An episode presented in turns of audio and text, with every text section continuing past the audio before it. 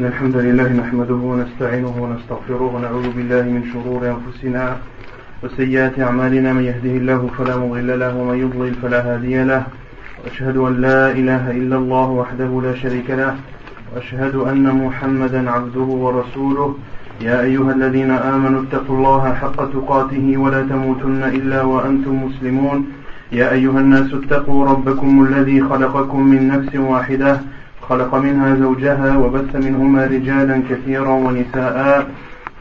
واتقوا الله الذي تساءلون به والأرحام إن الله كان عليكم رقيبا. يا أيها الذين آمنوا اتقوا الله وقولوا قولا سديدا يصلح لكم أعمالكم ويغفر لكم ذنوبكم. ومن يطع الله ورسوله فقد فاز فوزا عظيما. أما بعد فإن خير الكلام كلام الله وخير الهدي هدي محمد صلى الله عليه وسلم وشر الأمور محدثاتها وكل محدثة بدعة وكل بدعة ضلالة وكل ضلالة في النار أما بعد Donc toujours dans l'explication du livre Al-Wajid, fait fiqh sunnati wal kitab al-aziz. Donc la semaine dernière, on avait terminé de parler des, euh, on avait terminé le livre du Hajj, le livre du pèlerinage. On avait parlé des euh, derniers points qui traitaient la visite de Médine.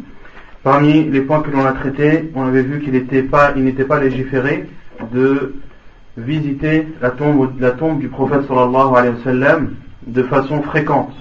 Quelle est la preuve de cela? Qui devons-nous prendre comme exemple dans ceci? Les Sahaba. Non Les Sahaba. Les Sahaba, parmi eux, Ibn Omar. Abdullah ibn anhu, qu'est-ce qu'il avait l'habitude de faire? De passer une fois de saluer le prophète, puis Abu Bakr, puis son père. Non, De saluer le prophète sallallahu euh, puis Abu Bakr, puis son père Omar al-Khattab. Et quand est-ce qu'il le faisait? Est-ce qu'il le faisait tous les jours? Est-ce qu'il le faisait après chaque prière? Quand il rentré de voyage. Quand il rentrait de voyage. Ahsan. Quand Abdullah ibn anhu rentrait de voyage, il saluait euh, le prophète sallallahu euh, visiter sa tombe. Donc les savants en ont déduit que euh, il ne fait pas partie de la du prophète ni de, des faits des compagnons de, de, saluer ou d'aller visiter la tombe du prophète tous les jours ou plusieurs fois par jour. Et on a vu également que celui qui saluait le prophète qu'il soit devant sa tombe ou qu'il soit à l'autre côté de la- l'autre bout de la planète, que le salut arrivait au sallam et qu'il n'y avait pas plus de mérite de saluer le sallam devant sa tombe que à des milliers de kilomètres. Ensuite, on a parlé de la mosquée de Quba, la mosquée de Quba, qui, comme on l'avait dit la semaine dernière, qui est Première mosquée. la première mosquée en islam, qui est la première mosquée construite en islam et elle fait partie, euh, elle et la mosquée du prophète sallam sont les deux seules mosquées qu'il est autorisé d'aller visiter et d'aller euh, et de prendre euh, de se diriger vers elle pour adorer Allah subhanahu wa ta'ala. Car il y a dans ce dans ce cas bien précis un hadith du prophète sallam qui dit que celui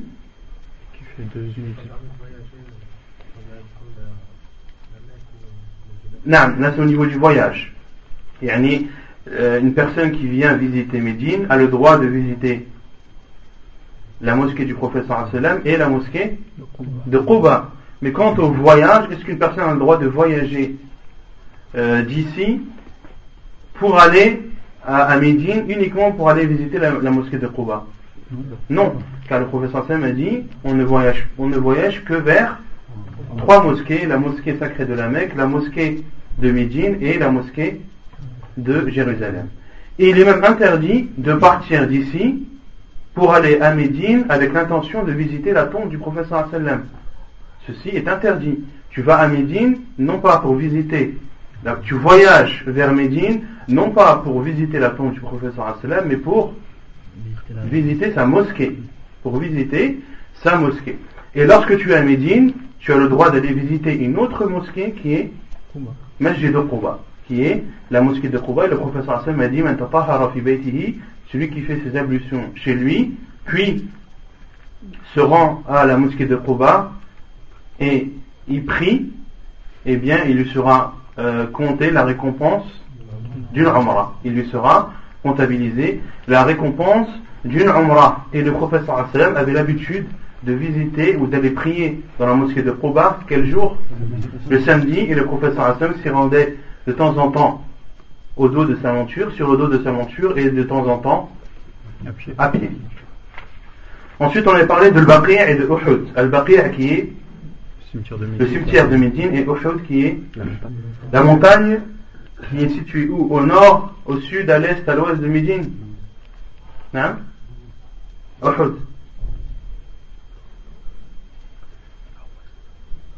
Est situé Au nord. Est situé au nord de Médine. Est situé au nord de Médine.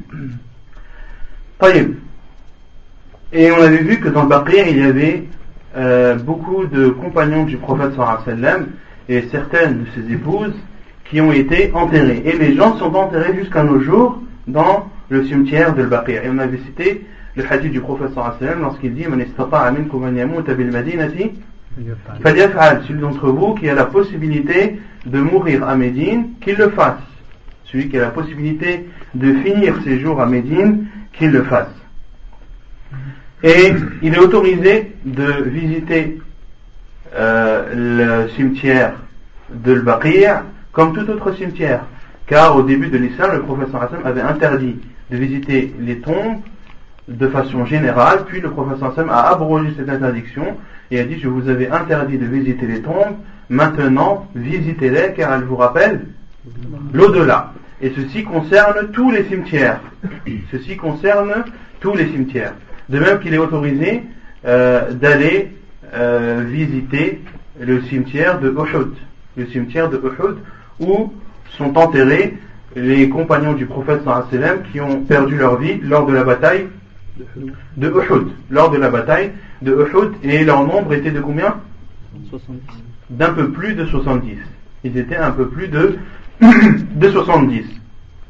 Et lorsque tu te rends à Uhud, tu te rends pour aller visiter le cimetière là-bas. Tu ne te rends pas pour aller visiter la montagne de Uhud, de monter sur le mont ou de monter sur le mont des, archers, là où étaient postés ceux qui avaient pour charge de protéger les compagnons du prophète, euh, ceux qui avaient pour charge de protéger les musulmans d'une éventuelle attaque après qu'ils aient euh, vaincu les non-musulmans.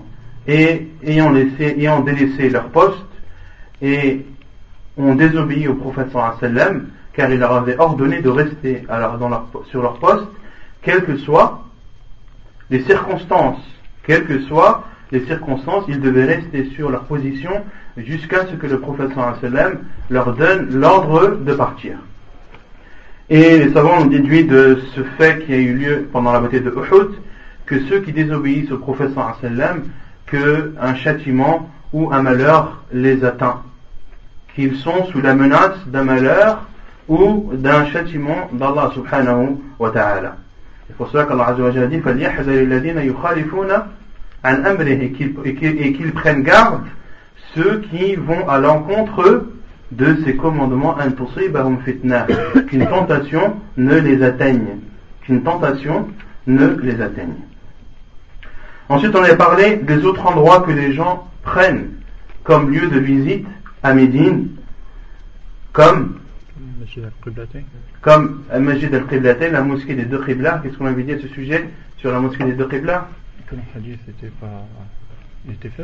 Que le hadith était, faible. Le hadith qui rapporte le fait que les compagnons priaient dans cette mosquée en direction de l'Aqsa et lorsque la, Allah a, a, révélé le verset qui ordonne de se diriger vers la Kaaba, qu'ils ont euh, changé de direction pendant leur prière. Et, les savants ont dit que ce hadith était faible. Et donc euh, le nom même de la mosquée des deux Qibla est remis en cause. D'une part, et d'autre part, on en déduit qu'il n'est pas légiféré d'aller visiter cette mosquée. Même si ce hadith était authentique, est-ce qu'il aurait été autorisé de la visiter? Oui ou non? On ne la visite pas parce que le hadith est faible ou pour autre chose?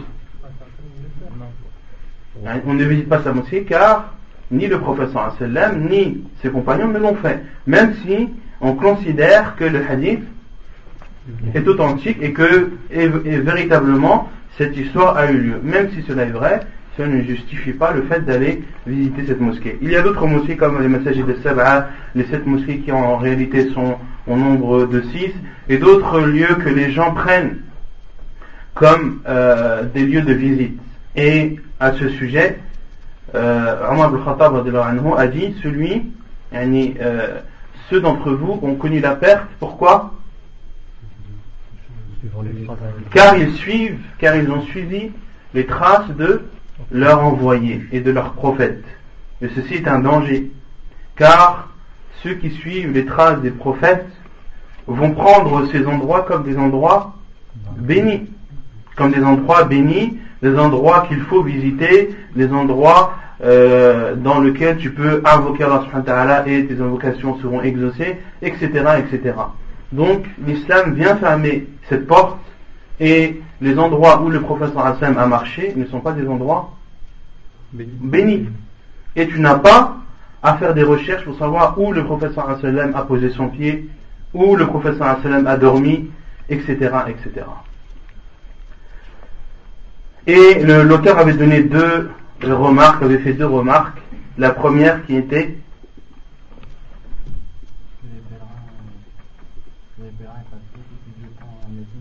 que les pèlerins restent plus de temps à Médine qu'à la Mecque, alors qu'une prière dans la mosquée de la Mecque vaut 100 000 prières dans les autres mosquées et qu'une prière dans la mosquée de Médine en vaut 1000. Donc il vaut mieux faire plus de prières à la Mecque ou à Médine? À la Mecque. Et la deuxième remarque que l'auteur avait faite, qui était pas sortir en marche arrière. Non. Que les gens sortaient en marche arrière. Euh, non, ça c'était dans les remarques qu'elle avait fait lors de la visite de la mosquée du prophète sallam, de sortir lorsque l'on sort de la mosquée, que ce soit la mosquée de Médine ou de la Mecque, lorsque tu la quittes, tu dois la quitter en la laissant derrière ton dos et ne pas euh, sortir de la mosquée en, faisant euh, marche arrière pour avoir toujours la mosquée à vue d'œil. Non, tu sors de la mosquée comme tu sors euh, de la mosquée de chez toi, de ton quartier. Et la deuxième remarque qu'avait fait l'auteur, c'était Les gens ils pensent qu'en visitant pas le Médine, eh ben leur, leur, leur, moins. moins Ahsan. Et la deuxième remarque que l'auteur avait faite, c'est que euh, beaucoup de gens pensent que la visite de Médine est primordiale dans le cadre du pèlerinage et que celui qui ne visite pas Médine durant euh, son voyage euh, pour le pèlerinage, eh bien son pèlerinage est diminué, sa récompense n'est pas complète. Cela il faut. Il y a la visite de Médine qui est une chose et il y a le pèlerinage qui en est une autre. Et dans le pèlerinage, il y a dans les obligations du pèlerinage, dans les piliers du pèlerinage, ou même dans les choses qui sont recommandées à faire dans le pèlerinage, rien qui ne fait allusion à, à la visite de Médine. Rien qui ne fait allusion à la visite de Médine. Et quant au hadith que les gens euh, ont propagé autour d'eux et qui est populaire tout en étant faible, et le hadith qu'ils attribuent au prophète à tort, celui euh, qui fait son pèlerinage et ne me rend pas visite, il m'a porté atteinte, ou il m'a fait du tort. Cela est un hadith mensonger, c'est un hadith faible, et il ne doit pas être attribué au prophète sallallahu alayhi wa, alayhi wa sallam. Donc si tu dois faire ton pèlerinage et que tu es pris par le temps ou que tu as euh, un temps limité pour le faire qui ne te permet pas d'aller à Médine, eh bien contente-toi de faire ce qui t'est obligatoire, à savoir d'accomplir ton pèlerinage euh, qui est le cinquième pilier de l'islam. Et ainsi euh, se terminait le livre du pèlerinage. Et on va commencer, le livre des ventes. Le livre des ventes.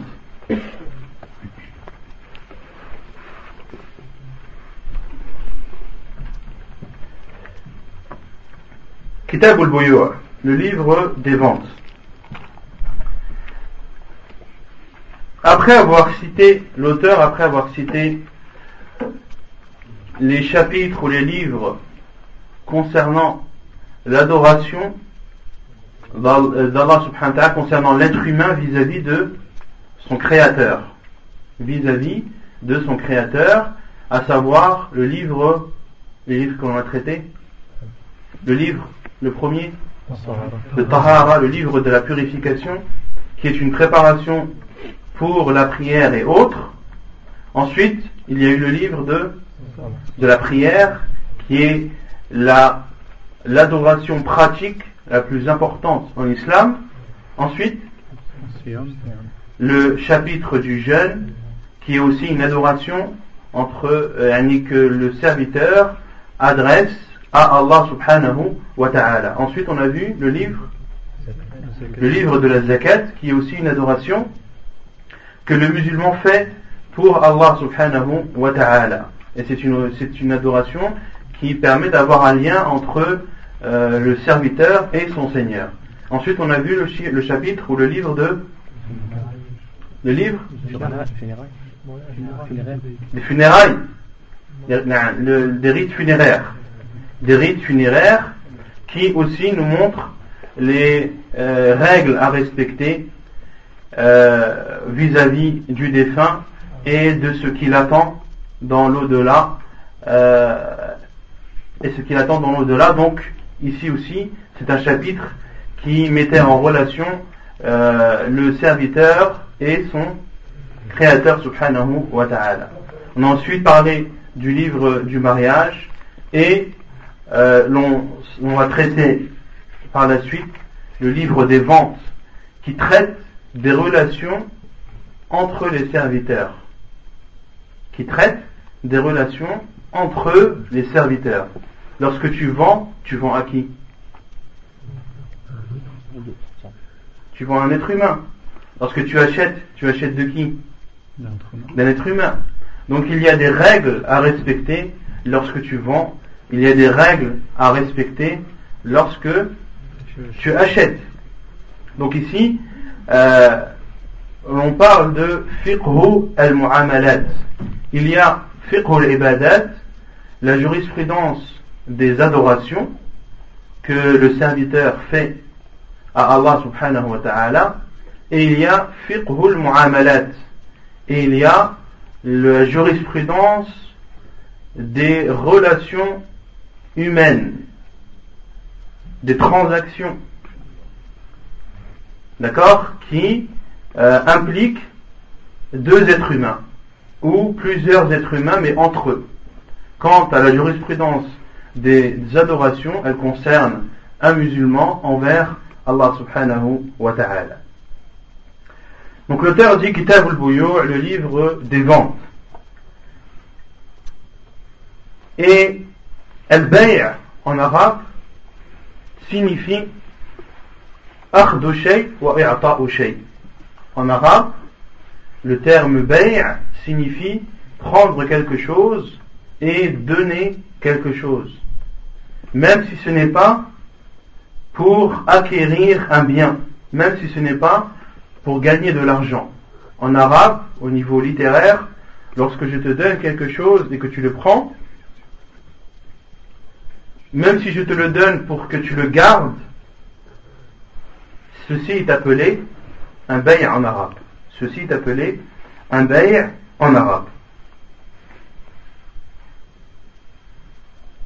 Et l'origine de, le vient du ber. Et le ber, c'est l'avant-bras. Car lorsque je te donne quelque chose, je tends, je tends le bras. Je tends le bras. D'où le mot bay'. Il a pour origine le, terme ber qui veut dire le bras.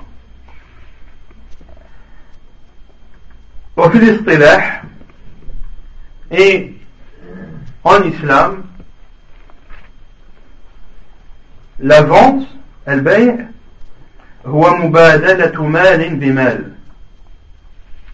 C'est donner un bien par un bien. Donner un bien pour un bien. Ça peut être de l'argent, ça peut être un objet, ça peut être de la nourriture, etc. etc. Al-mal, quand on parle de mêle, c'est ce que la personne a en sa possession. Donc je te donne quelque chose que tu possèdes et tu me donnes quelque chose que tu possèdes. Les Et ceci avec l'intention de garder ce que tu me donnes et toi de garder ce que je te donne. Donc ce n'est pas seulement échanger de choses, c'est les, les, échanger avec l'intention de, de les garder. Avec l'intention de les garder. Et ceci en utilisant soit des paroles, soit des actes, ou soit les deux, qui, euh, qui formulent ou qui formalisent ces transactions. C'est-à-dire que je te donne quelque chose et tu me donnes quelque chose avec l'intention que moi je garde cette chose que tu me donnes en formalisant ceci soit par des paroles, soit par des actes ou soit par les deux. Par les paroles, de dire je te vends ceci. Et toi, tu acceptes en me disant je te l'achète. Ici, la vente est formalisée par, par une parole. Ou bien, je te donne une chose et tu me donnes de l'argent. Je te donne un objet, tu me donnes de l'argent. Ici, la vente, elle est conclue par, par l'acte. Car si tu m'as donné l'argent, c'est que tu as accepté l'objet que je t'ai donné. Ou cela peut se faire les deux à la fois. C'est-à-dire de dire je te vends la chose, je l'achète, tout en donnant, en, prenant l'objet et en donnant l'argent. Le contrat écrit, il, prend, il est égal à, la parole Le contrat écrit euh, Un acte de vente non, l'acte de vente, il peut, il rentre dans le fait. L'acte de vente, il rentre dans la formalisation par, par la parole Par un acte. Un, contrat, c'est un acte. C'est quelque chose qui est écrit, donc de, de contractuel. D'accord Donc le, contrat de vente entre dans la, formalisation par les actes. on va continuer après la, prière de la race, Inch'Allah. سبحانك اللهم وبحمدك اشهد ان لا اله الا انت الحمد لله رب العالمين والصلاة والسلام على رسول الله وعلى آله وصحبه أجمعين أما بعد donc donc après avoir donné la définition de, du terme al-bay' en arabe et la définition juridique c'est-à-dire islamiquement parlant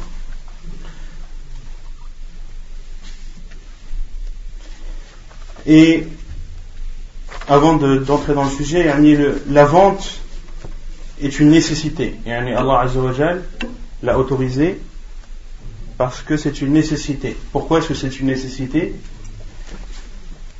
Car souvent les gens ont besoin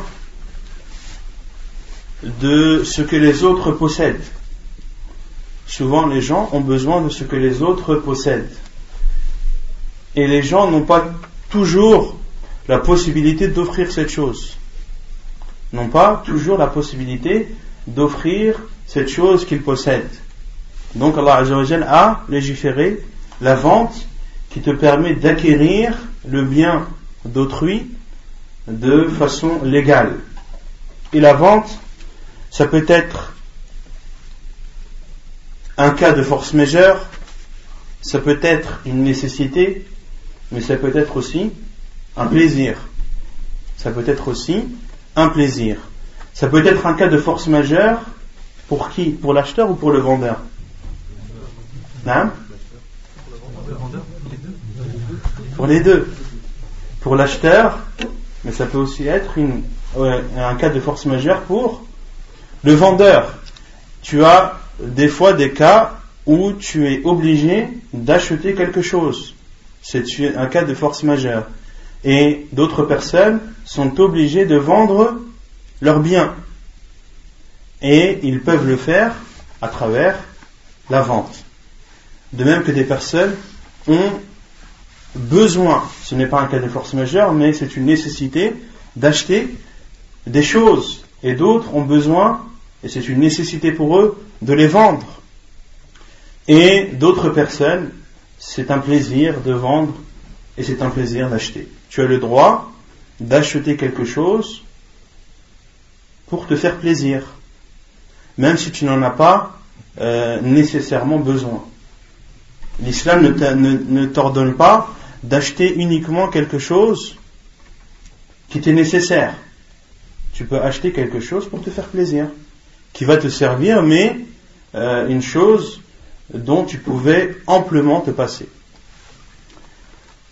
طيب يقول المؤلف تعريفها donc l'auteur a donné une définition البيوع جمع بيع وجمع لاختلاف أنواعه donc le terme al-buyur c'est le pluriel de bay' al-buyur c'est le pluriel de bay' et le pluriel a été cité pour montrer les différentes sortes de ventes pour montrer que il y a plusieurs sortes de ventes. Il y a plusieurs types de ventes, plusieurs, euh, plusieurs façons de vendre et d'acheter.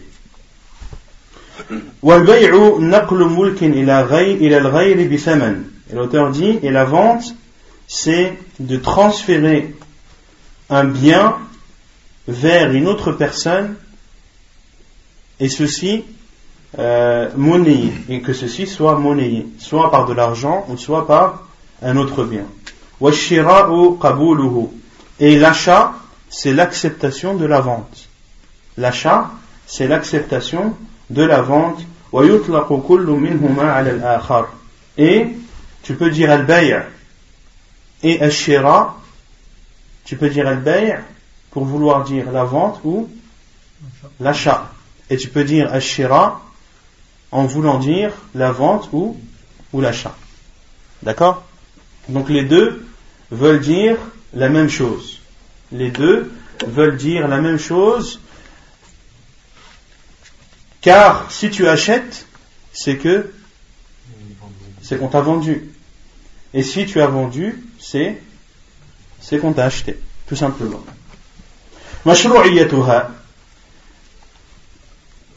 le fait que la vente est légiférée. Quel est le jugement de la vente et quelle est la preuve que cela est autorisé en islam قال تعالى وأحل, وأحل الله البيع وحرم الربا وقال تعالى يا أيها الذين آمنوا لا تأكلوا أموالكم بينكم بالباطل إلا أن تكون تجارة عن تراض منكم. وعن حكيم بن حزام رضي الله عنه عن النبي صلى الله عليه وسلم قال البيعان بالخيار ما لم يتفرقا. حديث متفق عليه. Donc la preuve que la vente est légiférée en islam, c'est la parole d'Allah Azzawajal, et Allah a autorisé ou a rendu licite la vente et a interdit l'usure. Allah a rendu licite la vente et a interdit l'usure. Et Allah Azzawajal dit dans un autre verset, donc le premier était en Surat al-Baqarah, le verset 275. Le second verset est la parole d'Allah Azzawajal selon le sens Ô vous qui avez cru, ne, vous ne mangez pas euh, que l'un d'entre vous ne mange pas les biens des autres illégalement. Que l'un d'entre vous ou entre vous ne vous mangez pas, ne mangez pas vos biens, vos biens illégalement, de façon interdite. Illa mais qu'il y ait de la vente entre vous par consentement, par consentement mutuel. C'est-à-dire ne mangez pas vos biens illégalement, ne, ne volez pas les biens des autres et que les autres ne volent pas vos biens, ou une autre manière d'acquérir un bien autre que le vol, mais qui reste illégal, mais au lieu de faire cela, concluez une vente avec un accord de part et d'autre. Concluez une vente avec un, un accord de part et d'autre, c'est-à-dire que l'acheteur est d'accord pour vendre et euh, l'acheteur est d'accord pour acheter et le vendeur est d'accord pour, pour vendre. Et selon Hakim ibn Hizam, qu'Allah a agréé, il rapporte que le professeur a dit Al-bay'ani bil khiyari ma lam yatafarraqa. Ici, si on traduit Al-bay'an en arabe, si on traduit littéralement, c'est les deux vendeurs. Mais ici, le professeur sallam voulait dire le vendeur et l'acheteur. Donc, une preuve que le terme bay' peut être utilisé à la fois pour dire vendre, mais aussi pour dire acheter. Donc ici, le professeur Sam a dit al les deux vendeurs, c'est-à-dire l'acheteur et le vendeur, bil ont le choix, tant qu'ils ne se séparent pas, tant qu'ils ne se sont pas séparés.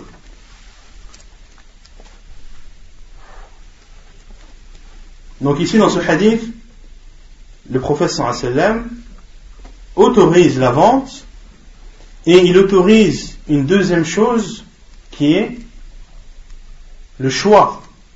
C'est-à-dire que l'acheteur et le vendeur ont le choix de continuer, de continuer ou non la vente ou l'achat tant qu'ils ne se sont pas séparés.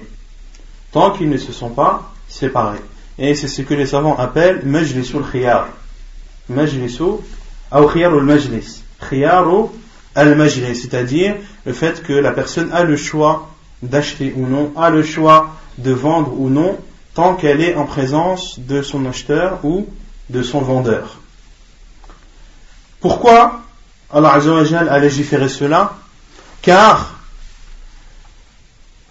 ce qui est connu des êtres humains, c'est que lorsqu'ils veulent acheter une chose dont ils ont entendu parler, mais qu'ils n'ont pas vu, ils ont souvent la motivation d'acheter cette chose. Lorsque tu, lorsque tu entends, par exemple, qu'un tel vend telle voiture,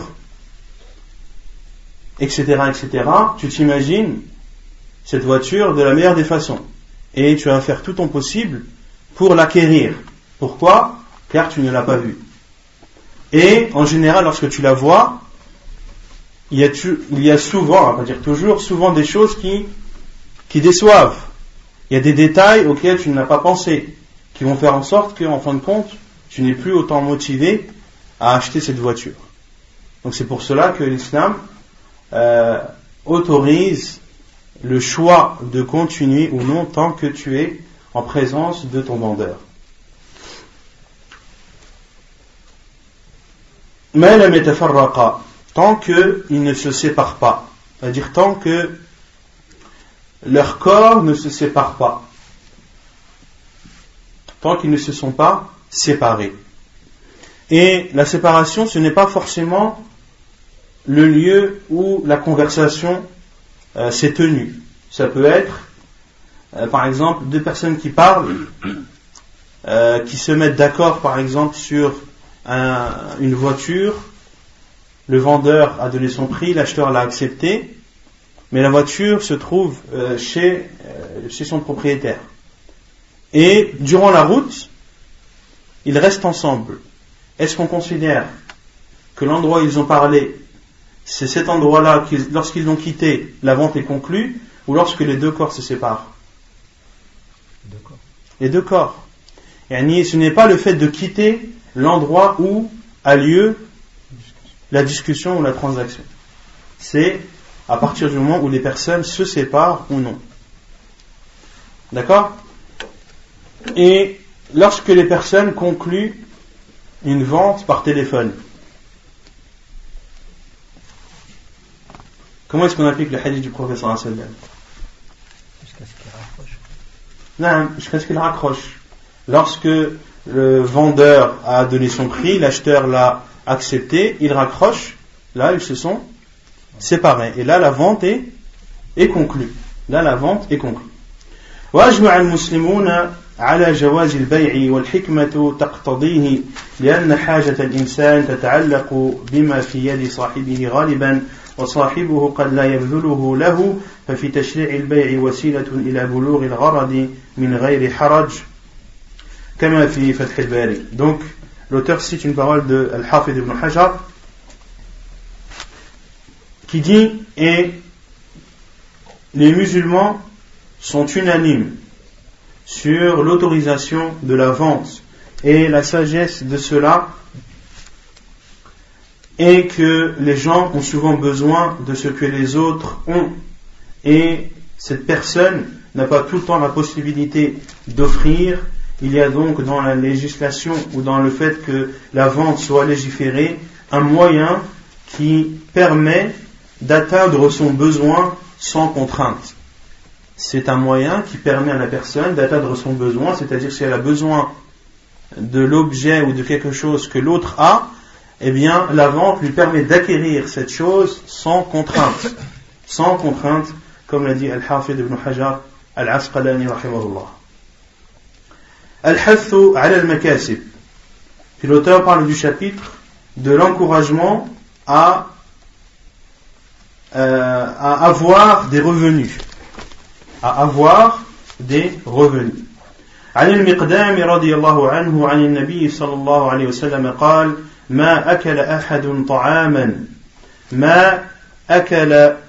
طعاما ما ما أكل أحد طعاما قط خيرا من أن يأكل من عمل يده.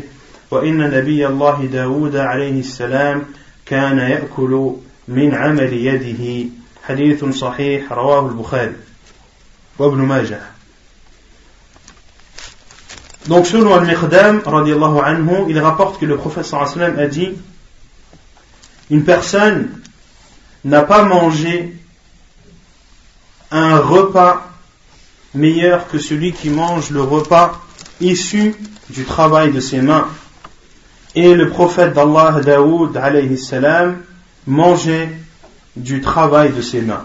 Manger du travail de ses mains, hadith authentique rapporté par Al-Bukhari et Ibn Majah. Donc dans ce hadith, le prophète sallam est clair et que la meilleure chose que tu achètes et que tu consommes par la suite, c'est celle que tu as achetée avec de l'argent que tu as gagné par ton travail. Et le prophète sallam a donné l'exemple du prophète Daoud qui mangeait du travail de ses mains. Et ici, le sallam a donné l'exemple de Daoud. En sachant que Daoud salam, le prophète sallam a dit, en parlant de lui, Kana Daoud a'bad al-bashar. Kana Daoud a'badul bashar. Le prophète sallam, comme c'est rapporté dans un hadith authentifié par Sheikh al-Albani, que Daoud alayhi salam faisait, et parmi les êtres humains, celui qui a adoré le plus Allah subhanahu wa ta'ala. Et vous connaissez le hadith où le prophète a dit, le meilleur des jeûnes est le, jeûne de, de Daoud alayhi salam. Il jeûnait un jour et mangeait un jour. Et la meilleure des prières nocturnes est la, la prière de, de Daoud alayhi salam, car il dormait la moitié de la nuit, priait son tiers et dormait son sixième. Et dormait son sixième. Mais est-ce que le fait que Daoud salam était, comme l'a attesté le professeur sallam, l'être humain qui adorait le plus Allah subhanahu wa ta'ala, est-ce que cela l'a empêché de travailler et d'avoir des revenus et de manger du travail de ses mains? Non. Donc ceci euh, abroge certains arguments qui peuvent être, euh, être émis par certaines personnes qui disent que je préfère me consacrer à l'adoration d'Allah subhanahu wa ta'ala et euh, je place ma confiance, Allah me donnera la pourvoyance. Oui, Allah te donnera la pourvoyance, mais min tamam et quelqu'un qui est confiant comme il se doit envers Allah subhanahu wa ta'ala, qu'est-ce qu'il doit faire? Il doit faire les causes. Tu ne dois pas euh, attendre que les choses viennent, mais tu dois faire les causes qui vont déclencher ceci ou cela. Donc, adore Allah subhanahu wa ta'ala, donne à, euh, à l'au-delà sa part, mais donne aussi à cette vie d'ici-bas sa part. Comme l'a dit Allah Azzawajal, et n'oublie pas ta part de responsabilité dans cette vie d'ici-bas. Et ainsi étaient les prophètes, anhum, comme l'a dit le prophète sallam, tout prophète a été berger. Tout prophète a été berger.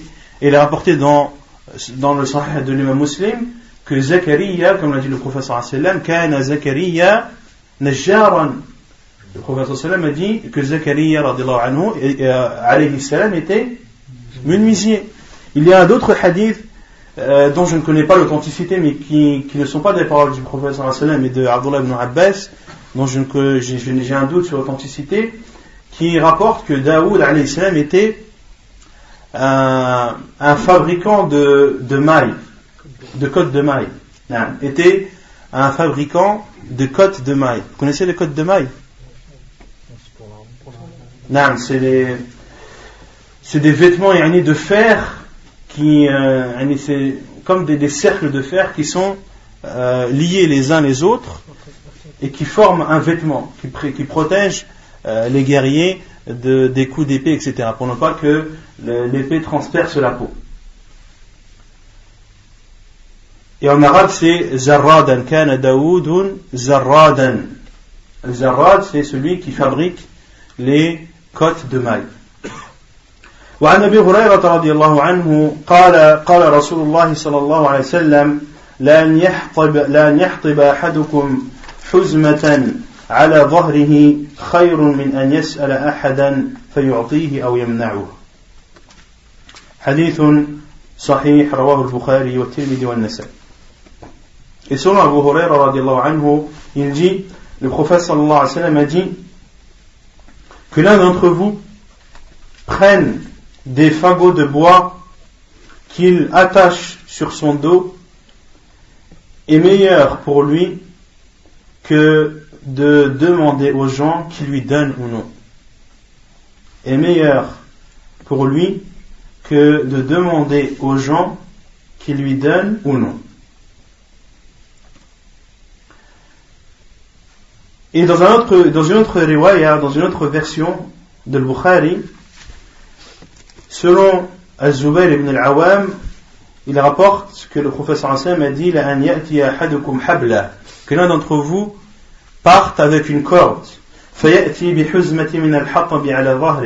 puis qu'il aille dans la forêt ou dans la montagne pour aller chercher des fagots de bois qu'il attache sur son dos.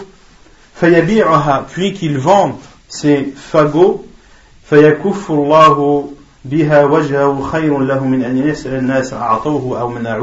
Ceci est meilleur pour lui que de demander que de demander aux gens de tendre sa main aux gens qui lui donnent ou non.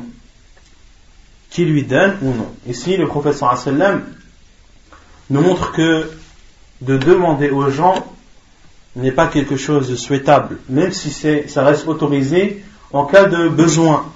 Mais, comme l'a dit le professeur Hassan dans un autre hadith, La main haute est meilleure que, que la main basse. Et le a dit, Et la main haute, c'est celle qui, donne. Donc, fais en sorte de faire partie des gens qui ont la main haute, de ceux qui donnent aux autres et non pas qui demandent. Et le Hassan t'encourage à ne pas demander, même si pour subvenir à tes besoins, tu dois aller euh, dans une forêt ou dans une montagne, couper le bois et l'attacher sur ton dos et le vendre aux gens afin de subvenir à tes besoins.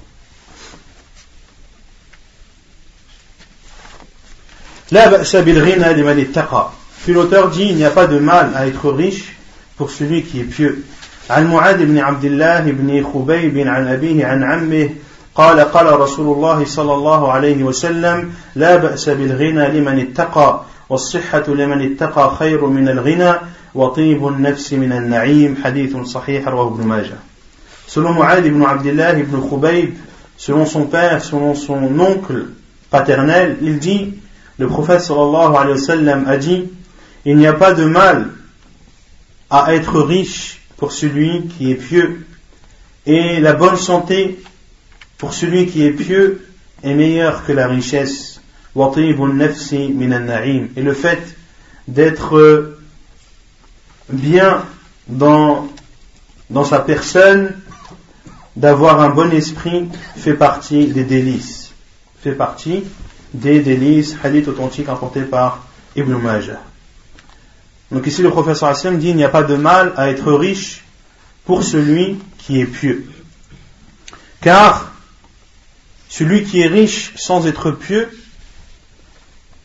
il est en réalité en train de d'être dans, une perdition. Pourquoi? Car celui qui est riche sans être pieux, c'est-à-dire qu'il ne craint pas Allah subhanahu wa ta'ala dans sa richesse, mais aussi dans les moyens qui lui permettent d'acquérir cette richesse. Car souvent les riches vont se procurer de l'argent de façon illicite, pour, ceux bien sûr qui ne sont pas pieux. Ils vont, ils ne se soucieront pas de, du moyen qu'ils utilisent pour acquérir leur richesse. Et souvent, lorsqu'ils ne sont pas pieux, les moyens sont illicites. Cette personne qui est riche sans être pieuse ne va pas donner le droit d'Allah sur sa richesse, qui est la zakat. Et celui qui est riche sans être pieux va dépenser cet argent dans le haram, dans les choses interdites. Il est riche, mais en réalité il est, il est pauvre et plus il est riche et plus il s'enfonce dans l'égarement billah. C'est pour cela que le professeur Hassan a dit il n'y a pas de mal à être riche et la condition c'est d'être pieux. Car si tu es riche sans être pieux, c'est un danger pour toi. Puis le professeur Hassan a dit, et la bonne santé pour celui qui est pieux est meilleure que la richesse. Donc lorsque tu es pieux, qu'est-ce qui est meilleur D'être riche ou d'être en bonne santé? D'être en bonne santé. Car la bonne santé te permet d'adorer Allah subhanahu wa ta'ala comme il se doit. Et en étant en bonne santé, tu pourras accomplir toutes les adorations d'Allah subhanahu wa ta'ala.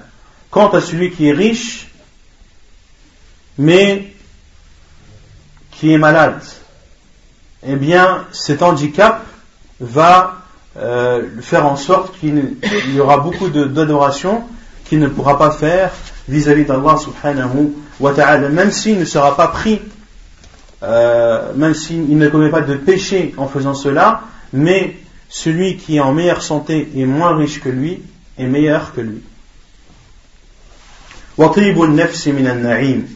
Et le fait d'avoir, euh, d'être bien dans sa peau, et le fait d'être bien dans sa peau, d'être tranquille, fait partie des délices. Car beaucoup sont riches, mais sont pleins de, de soucis. Sont pleins de soucis qui les empêchent de dormir la nuit et de vivre le jour.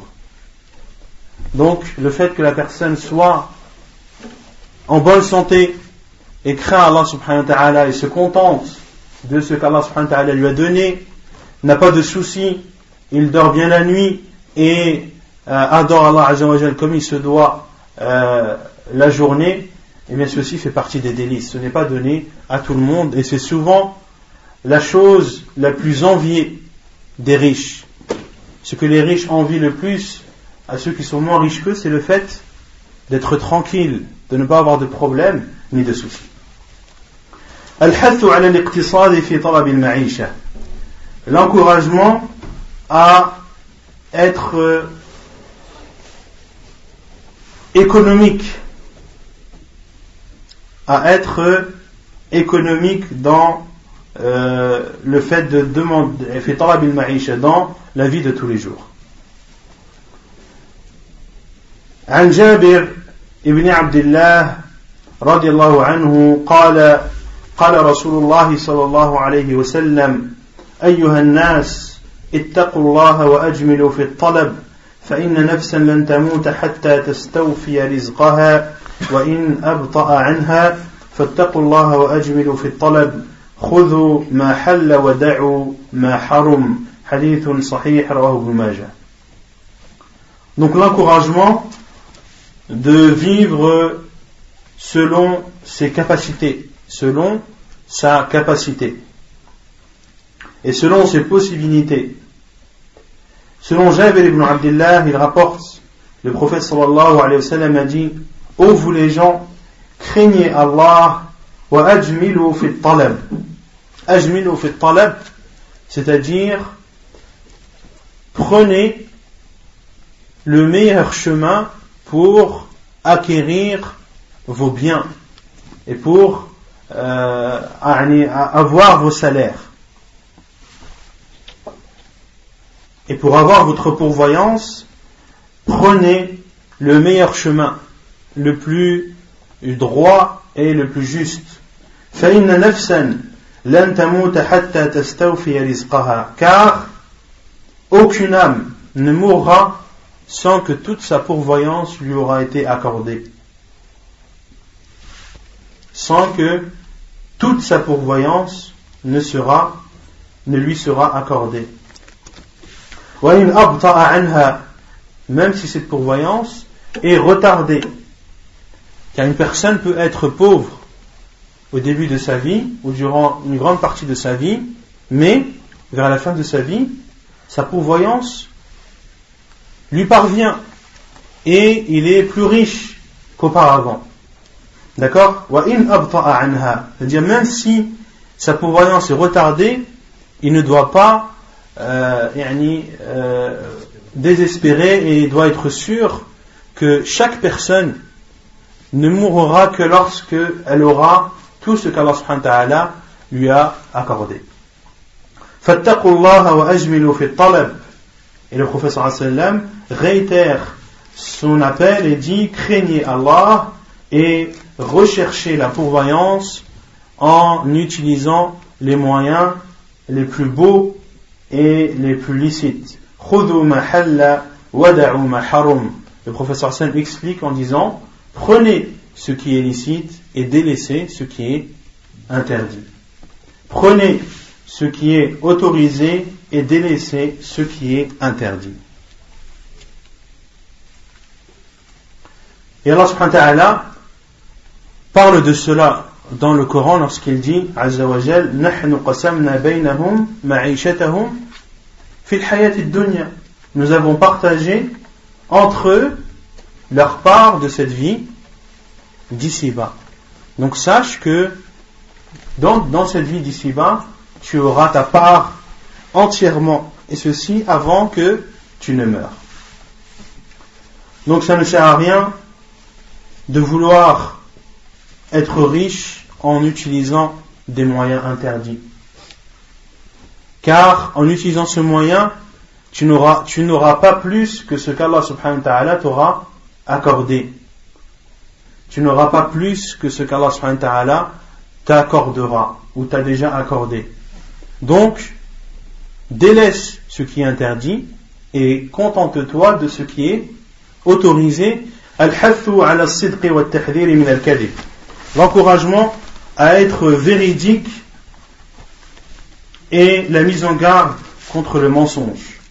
عن حكيم ابن حزام رضي الله عنه عن النبي صلى الله عليه وسلم قال البيعان بالخيار ما لم يتفرقا فإن صدقا وبينا بورك لهما في بيعهما وإن كتما وكذبا محقت بركة بيعهما حديث سبق وهو حديث صحيح et selon Hakim ibn Hizam, qu'Allah l'agréé, selon le prophète sallallahu alayhi wa sallam, il a dit L'acheteur et le vendeur ont le choix tant qu'ils ne se sont pas séparés.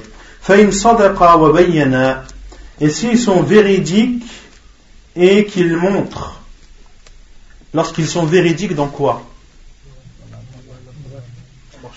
Dans la transaction, c'est-à-dire lorsqu'ils sont véridiques dans ce qu'ils ont expliqué des points positifs de leur marchandise.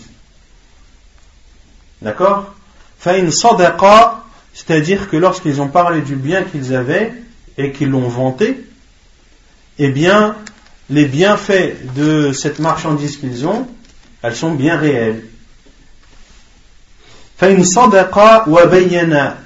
s'ils ont été véridiques, c'est-à-dire dans ce qu'ils ont dit concernant leurs marchandises, dans ce qu'ils ont dit, quand on parle de ce qu'ils ont dit, c'est euh, les choses bien de cette marchandise, les points positifs de cette marchandise. Wabayana et qu'ils ont montré, c'est-à-dire les défauts, et qu'ils ont montré les points négatifs. S'ils ont été véridiques et ont montré, eh bien Allah Azzawajal fait que leur vente soit bénie. Et s'ils ont caché, c'est-à-dire les défauts, et qu'ils ont menti, c'est-à-dire sur les avantages de cette marchandise, la bénédiction de leur vente est effacée et enlevée. وعن عقبة بن عامر قال سمعت رسول الله صلى الله عليه وسلم يقول المسلم أخو المسلم ولا يحل ولا يحل لمسلم باع من أخيه بيعا فيه عيب إلا بينه له حديث صحيح رواه ابن ماجه selon Uqba ibn Amir, il dit J'ai entendu le prophète sallam dire Le musulman est le frère du musulman. Il n'est pas autorisé à un musulman qui a vendu à son frère une chose contenant des défauts sans qu'il ne lui montre. Lorsque tu vends une marchandise à ton frère qui comporte des défauts, tu n'as d'autre choix que de lui montrer ce défaut. Tu n'as pas le droit de te taire et de cacher ce défaut ou de laisser ton frère le découvrir par la suite. Non. Montre le défaut euh, comme il est, et ensuite place ta confiance en Allah subhanahu wa ta'ala. Car le fait. Non, non bien sûr. Et ceci, et le Prophète a parlé ici du musulman envers le musulman. On avait déjà cité ce point lorsqu'on avait parlé de quel hadith? La khitbati akhihi on avait déjà expliqué ce point lorsqu'on avait cité dans le chapitre du mariage que l'un d'entre vous ne demande pas, après la demande de son frère, mais qu'il ne demande pas une femme en mariage qui a déjà été demandée par son frère et qu'il ne vende pas sur la vente de son frère. Qu'il ne vende pas sur la vente de son frère. Qu'est-ce que ça veut dire de ne pas vendre sur la vente de son frère Hein, c'est-à-dire que tu rencontres quelqu'un qui a déjà acheté. Il a acheté une voiture à 10 000 euros. Et toi, tu lui dis, je te vends la même à 5 000. Va rendre la voiture et, viens acheter chez moi. Ici, qu'est-ce que tu as fait? Tu as vendu sur la vente de ton frère. Et on avait cité la parole de Cheikh Ibn à l'époque, qui euh, disait, Allah, que ici le professeur sallam a parlé de son frère, qui ne vende pas sur la vente de son frère, car au temps du professeur sallam, les transactions se faisaient souvent, ou le plus souvent, entre musulmans. Mais que euh, même si cela concernait un non-musulman, que tu ne dois pas vendre sur la vente d'un non-musulman. Et que euh, le musulman, au contraire, doit montrer l'exemple, doit montrer l'exemple et doit être irréprochable. Il doit être irréprochable, surtout vis-à-vis des non-musulmans. Surtout vis-à-vis des non-musulmans, et il doit montrer de l'islam la meilleure image. Et euh, un non-musulman qui sait que tu as fait ce coup, entre guillemets, euh, en cachette, est-ce que cela va lui plaire ou pas? Et s'il sait que cela vient d'un frère, mashallah, avec son qamis, sa barbe, etc., automatiquement, qu'est-ce qu'il va se dire? C'est quoi ces musulmans? Il va pas dire c'est quoi ce musulman un tel, il va dire c'est quoi les musulmans. C'est quoi ces musulmans? Et euh, ensuite, il va indirectement ou directement lier cela à l'islam. Et il peut se dire que c'est cette religion qui leur, apprend à faire de, tels, de tels actes. Non, tu ne dois pas arriver à être dans, euh, dans une situation comme celle-ci. طيب الحث على السهولة والسماحة في الشراء والبيع. Donc l'encouragement à être facile et être doux dans la vente et dans l'achat. Dans l'achat et dans la vente. عن جابر بن عبد الله رضي الله عنهما أن رسول الله صلى الله عليه وسلم قال رحم الله رجلا سمحا إذا باع وإذا اشترى وإذا اقتضى. حديث صحيح رواه البخاري. Selon Jabir ibn Abdullah, qu'Allah l'a gréé, il rapporte que le prophète a dit qu'Allah fasse miséricorde à un homme qui est généreux lorsqu'il vend, lorsqu'il achète. Qu'est-ce que ça signifie Qui c'est?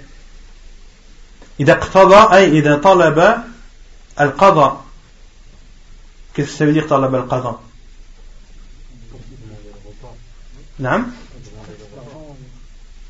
Pour les commerçants qui, euh, qui font crédit.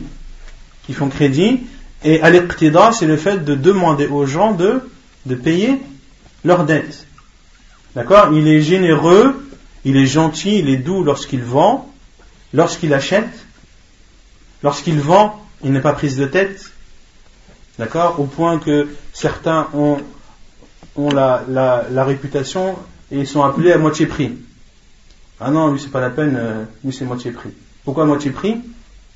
Parce que lorsqu'il achète, il essaie toujours de, de négocier, de diviser par deux les prix et d'être euh, et de, ne pas lâcher prix jusqu'à ce qu'il a le, le, le, montant qu'il veut.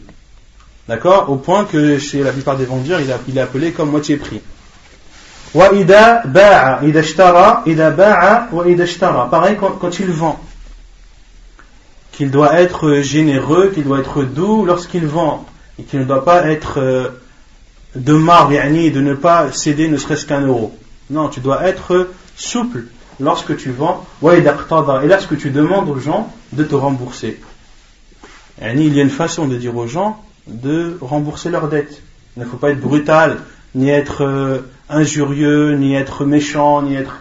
ni de demander de la meilleure des façons et de la plus douce.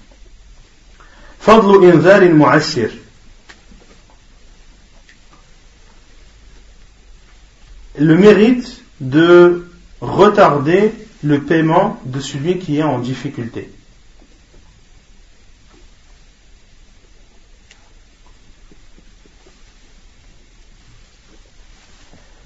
عن ابي هريره رضي الله عنه عن النبي صلى الله عليه وسلم قال كان تاجر يداين الناس فاذا راى معسرا قال لفتيانه تجاوزوا عنه لعل الله ان يتجاوز عنا فتجاوز الله عنه حديث صحيح رواه البخاري Donc le mérite de repousser l'échéance du paiement pour ceux qui sont en difficulté. Selon Abu Hurairah radiallahu anhu, le prophète sallam a dit il y avait avant vous un commerçant qui faisait crédit aux gens. Qui faisait crédit aux gens. Et lorsqu'il voyait une personne en difficulté il disait à ses enfants anhu. Soyez souple avec lui. Soyez souple avec lui ou soyez euh, miséricordieux avec lui. Il disait à ses enfants qui, euh, à qui il avait confié la charge du, magasin, la, la vente euh, des, produits de son magasin. Et à tajawuz, les savants ont dit, cela comporte trois choses. La première, c'est de reculer l'échéance. La deuxième, c'est de réduire le prix. Et la troisième chose qui rentre dans le terme al-tajawuz dans ce hadith, c'est euh, husnu al-iqtida. C'est husnu al-iqtida, c'est-à-dire de demander de la meilleure des façons. Et tu ne vas pas demander le remboursement à quelqu'un dont tu sais qu'il a l'argent et à quelqu'un dont tu sais qu'il n'a pas l'argent. Tu ne vas pas demander le remboursement de la même façon. Et donc il a dit à ses enfants, soyez doux et miséricordieux avec lui, avec cette personne qui est en difficulté,